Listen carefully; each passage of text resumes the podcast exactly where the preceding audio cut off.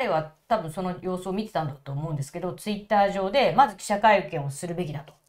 記者会見せずにねこれだけの、まあ、下手すると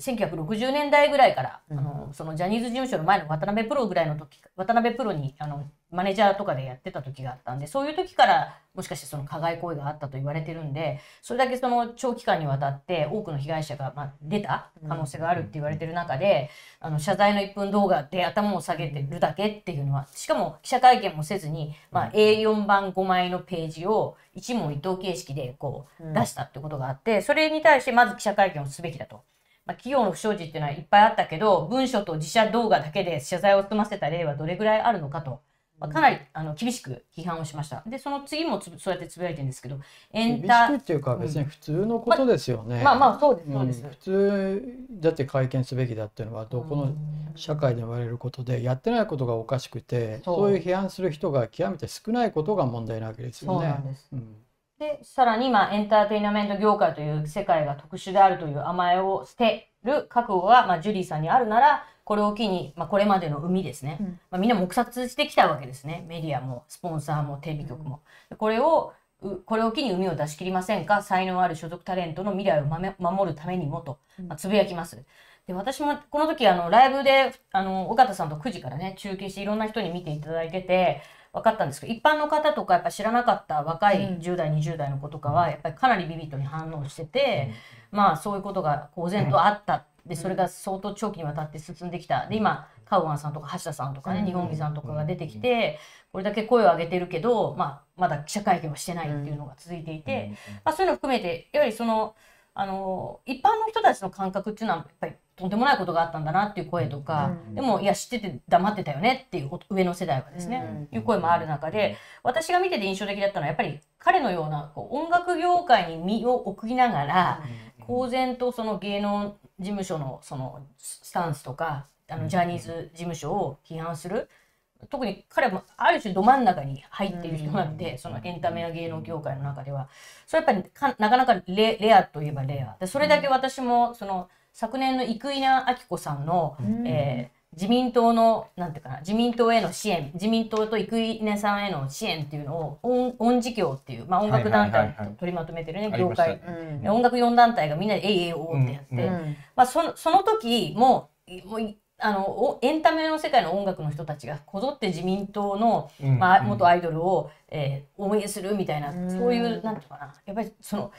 エンタメアーティスト界がこういうことやっちゃうのかなっていうふうにびっくりした人多かったんですけど、でもそれもやっぱり有名な人ほどそのことに対して批判もできないし、あの批判をしてるのは若手とかインディーズ系の歌手ばっかりであの私から見ても、まあ、メディアの世界もいろいろ闇はありますけど、音楽や芸能エンタメってやっぱりある程度、まあ、芸能人も含めて音楽業界の人も、まあ、限られた人があの生き残って、まあ、稼ぐみたいな業界っていうのもあってだからこそどっかみんななんていうかなあのものを言いたいけどやっぱりその手につばするようにジャニーズ事務所に物言えないみたいな空気がすごくあるなっていうのは生稲さんの時も批判できないあの音楽芸能人がいっぱいいるなっていうのは分かったんですけどこのジュリーさんの時もあんまり確かに松尾さん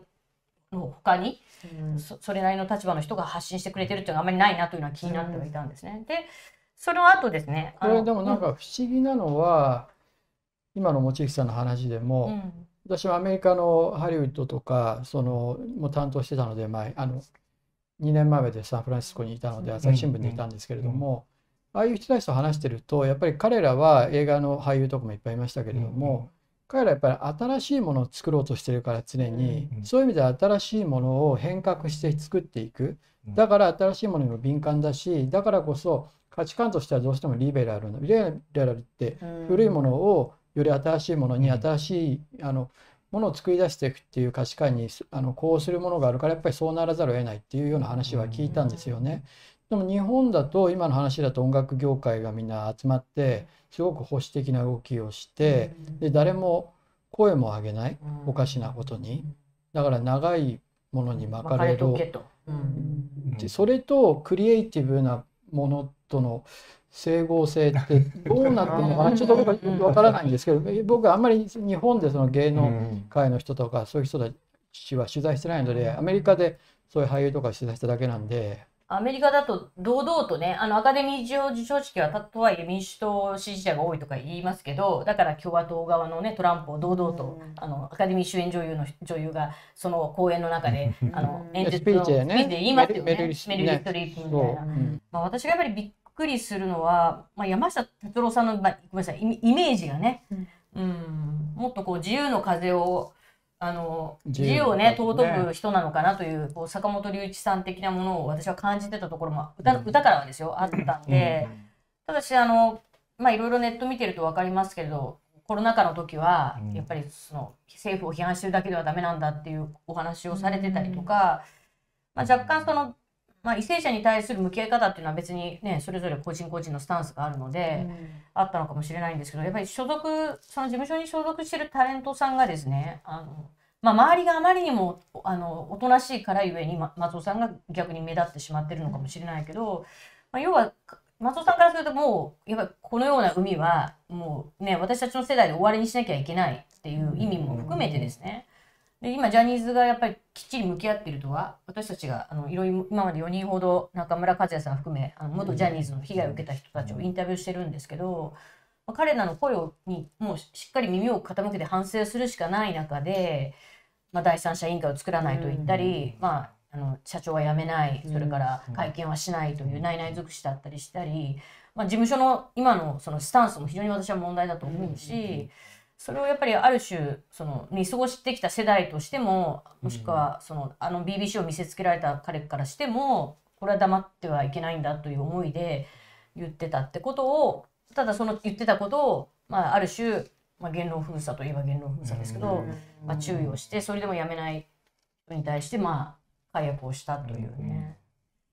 うん、一番驚いたのは僕会見見て会見というか VTR 見てて思ったのは、うん。うん、ジュリー社長が「私は知りませんでした」っておっしゃってたじゃないですか。はいはいはいはいまあもちろん事実関係も含めてしっかり知らなかったっていうことなのかもしれないけれども我々の世代とかそれより上の世代はもうそのジャニー喜多川氏が同性の少年たちに対して、まあ、そういう性被害を与えていたっていうことは、まあ、ある意味こうみんな知っていたことですごく印象的だったのを隣で見てたうちの母親が長が知らないって言ってるけど私でも知ってるのにねって言ってたんですよ。まあそれはね。場合はハビアインスタインも捕まったし、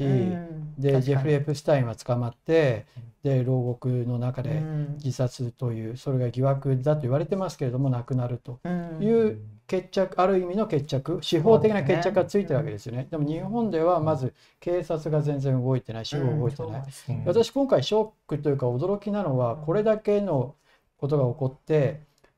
藤島ジュリー恵子社長が出てきて、うん、あの中身は分からないけど謝ってはいて、うん、あの事実は認めないけれど謝ってはいるわけで、にもかかわらずテレビとか、あのの動きがものすごく鈍い。だから社会としての事情能力が全然ないのかなとそこがちょっとあのアメリカやそのイギリスへじゃあイギリスだったらジミー・サビルの話とかもそうだけど。この動きの鈍さが怖いと思うんですよね。で今回その上でその松尾清さんっていう今の音楽業界の対応を批判した人。だって子供に対する性暴力だからダメに決まってるじゃないですか。それを山下達郎っていうねあの若い人たち向けにみんなに音楽を提供してきた人が、その子供への性暴力を結局は容認するってことでしょ。それ子供への性暴力よりも自分自身のビジネスの利益と自分自身のジャニーの関係の方がその優先するってことですよね、ここで言ってるまあスマイルカンパニーには私もあの取材のあれはメッセージを送ってて、まだ来てないですけれども、ちゃんとそれはスマイルカンパニーとして答えるべきだし、もしそういうことであるとすればあの山下達郎さんたちの曲は海外には売れないってことになるかもしれないですよね。アメリカのその音楽業界のコードに引っかかる可能性も出てくるので、だからそういうのも含めてきっちりあの何が起こってどういう判断だったのか、で子供への性暴力がいいということなのか。それは音楽業界を成り立たせる上で彼にとっての音楽業界ですよ。そでねその子供への性暴力を横に置いといていいっていうんだったら本人が出てきて説明しなきゃいけない。そうだね、それをその批判なぜそれでやめさせたのかっていう理由は理由になってないと思う